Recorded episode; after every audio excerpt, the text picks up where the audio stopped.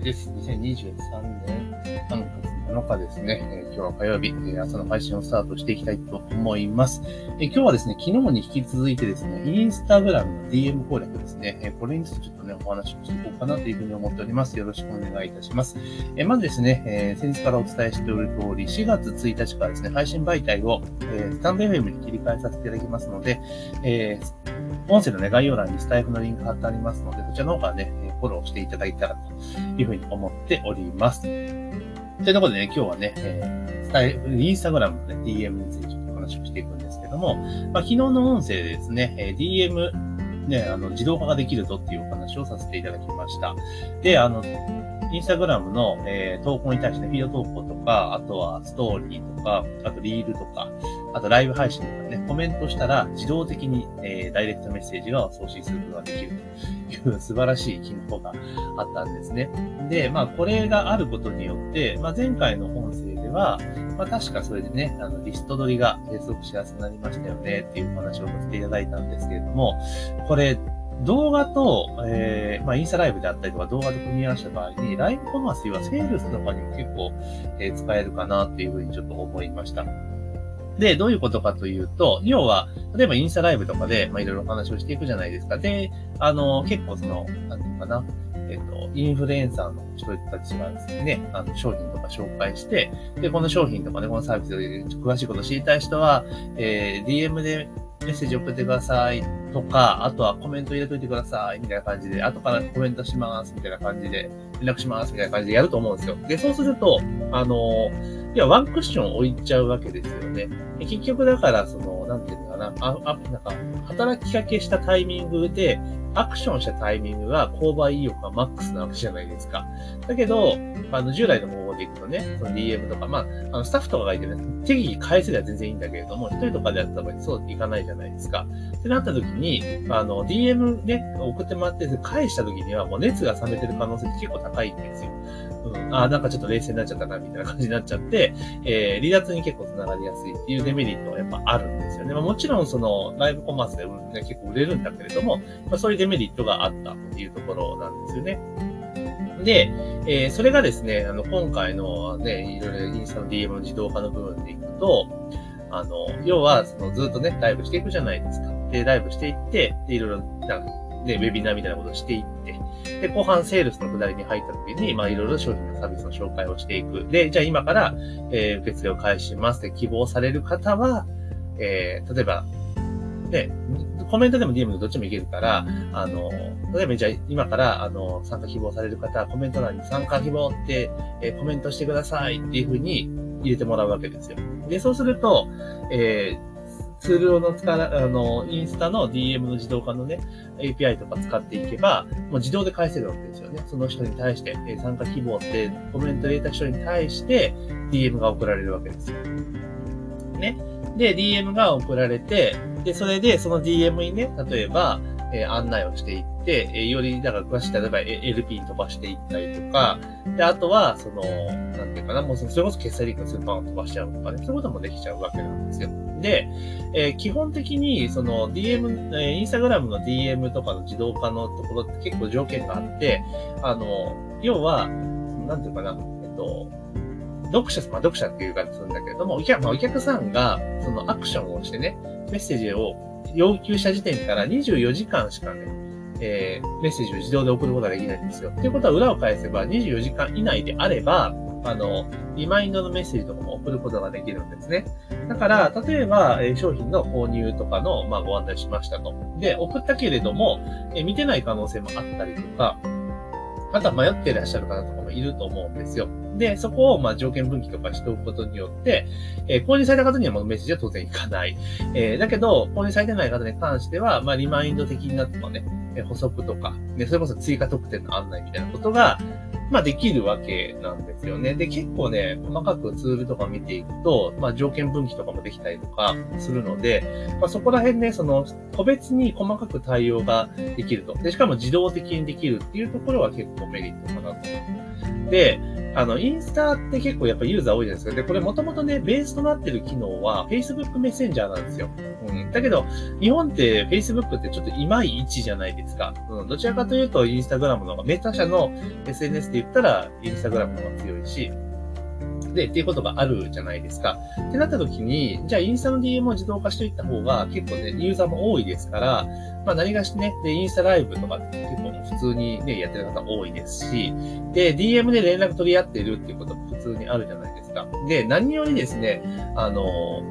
DM あの、フィード投稿であったりとか、コメント欄とかでリンク貼っても、それでリンクって生きないじゃないですか。ただの文字列で扱いになっちゃったけど、DM だったら URL を送れば、そのリンクは生きるわけですよね。ちゃんとアクティブな、えー、ウェブリンクになるわけですから、だからそこで、まあ、ネット飛ばすことができたりとか、まあ、そういうこともできるというメリットがあるので、これは結構使う意味があるんじゃないかなというふうに思いました。で、特に、あの、通販とかね、その個人で EC とかやってる人とかであったとしても、自社の商品を、まあ、インスタライブとかで売ってそのまま売るっていうことも当然できるし、で、これ例えば、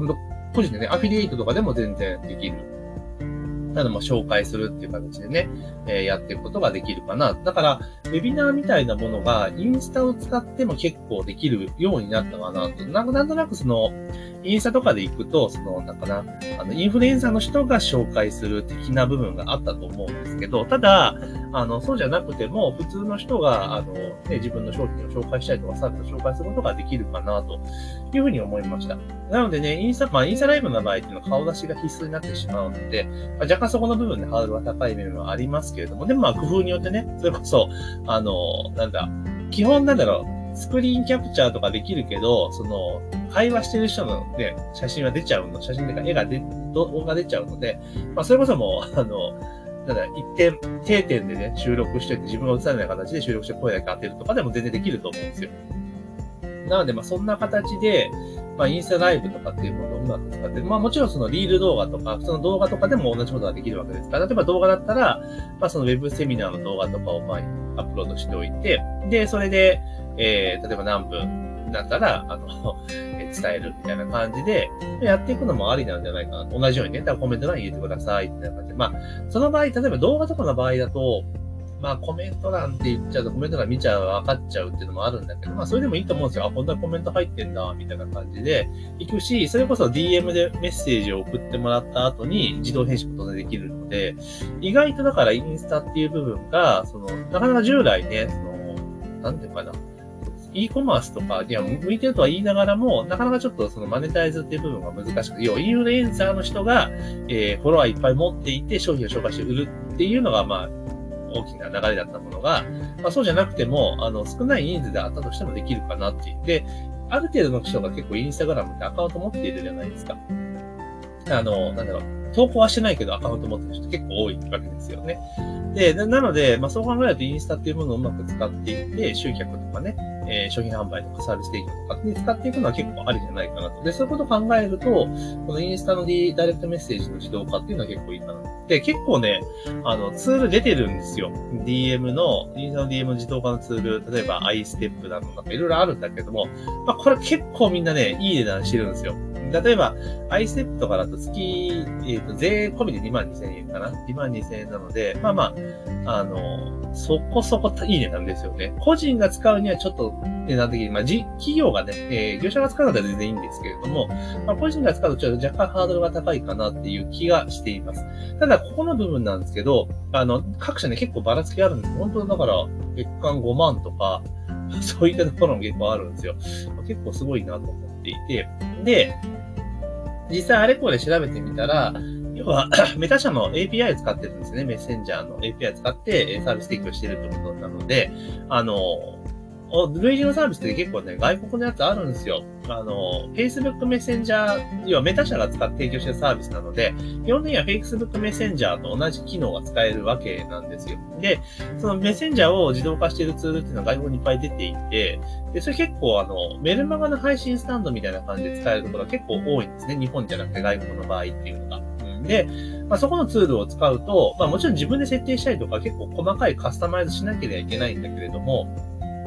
だけど月額でいくと、その、サブスクライバーの数によって料金変わってくるんですよ。例えば、一番安いプラン、一番ちっちゃいサイズでいくと、えー、500名まで、えー、登録者が500名までだったら、月15ドルなんですよね。だからまあ2000円弱ぐらい、今だとね、2000円弱ぐらいなんですよ。で、10分の1じゃないですか。で、当然サブスクライバー増えてくれば、あの、重量課金になるので、あの、送る数は自由なんですけど、その、登録者の数で決まっちゃうので、で、それが例えば、じゃあ先ほど言ったアイステップが2万2000円じゃないですか。2万2000円ぐらいの、えー、月額になるときで何人ぐらい登録者対応できるのかって3万人なんですよ。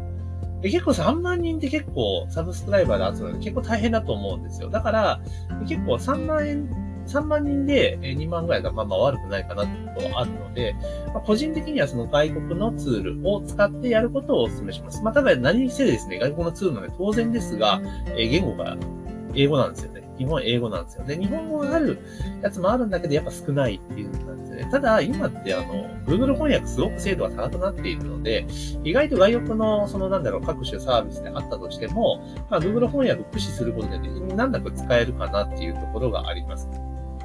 で、えー、これちょっとね、私もこのインスタの DM 自動化って結構、なんか、希望される方多いかなっていうふうに思っていて、えー、一応ですね、あの、これ自動化すること自体はそんな難しくないんですよ。あの、ただ重要なのは、操作とかってそんな難しくなくて、まあ、英語さえ乗り切っちゃうとできちゃうんだけれども、結構一番重要なのがどういうスキーム組むかなんですよ。どういうフローを作るかってことが結構重要なので、まあ、そのフローの部分の作り方であったりの支援であったりとか、まあ、はたまたもう設定も大変だぞというところとかね、まあ、そういったサービスもちょっと提供しようかなというふうに思っております。で、その、なんだろう、えっと、そのスキーム作りの部分に関しては、あの、もちろん操作方法とかね、設定方法に関しては普通の教材コンテンツで出そうかなというふうに思ってるんですけれども、まあ、ただそれ見ても実際できるかどうかっていうのスキーム考えなきゃいけないので、どこどう繋げてとかね、えここでどういうアクションをさせてとか、どういうそのオファーをかけてとかって結構重要じゃないですか。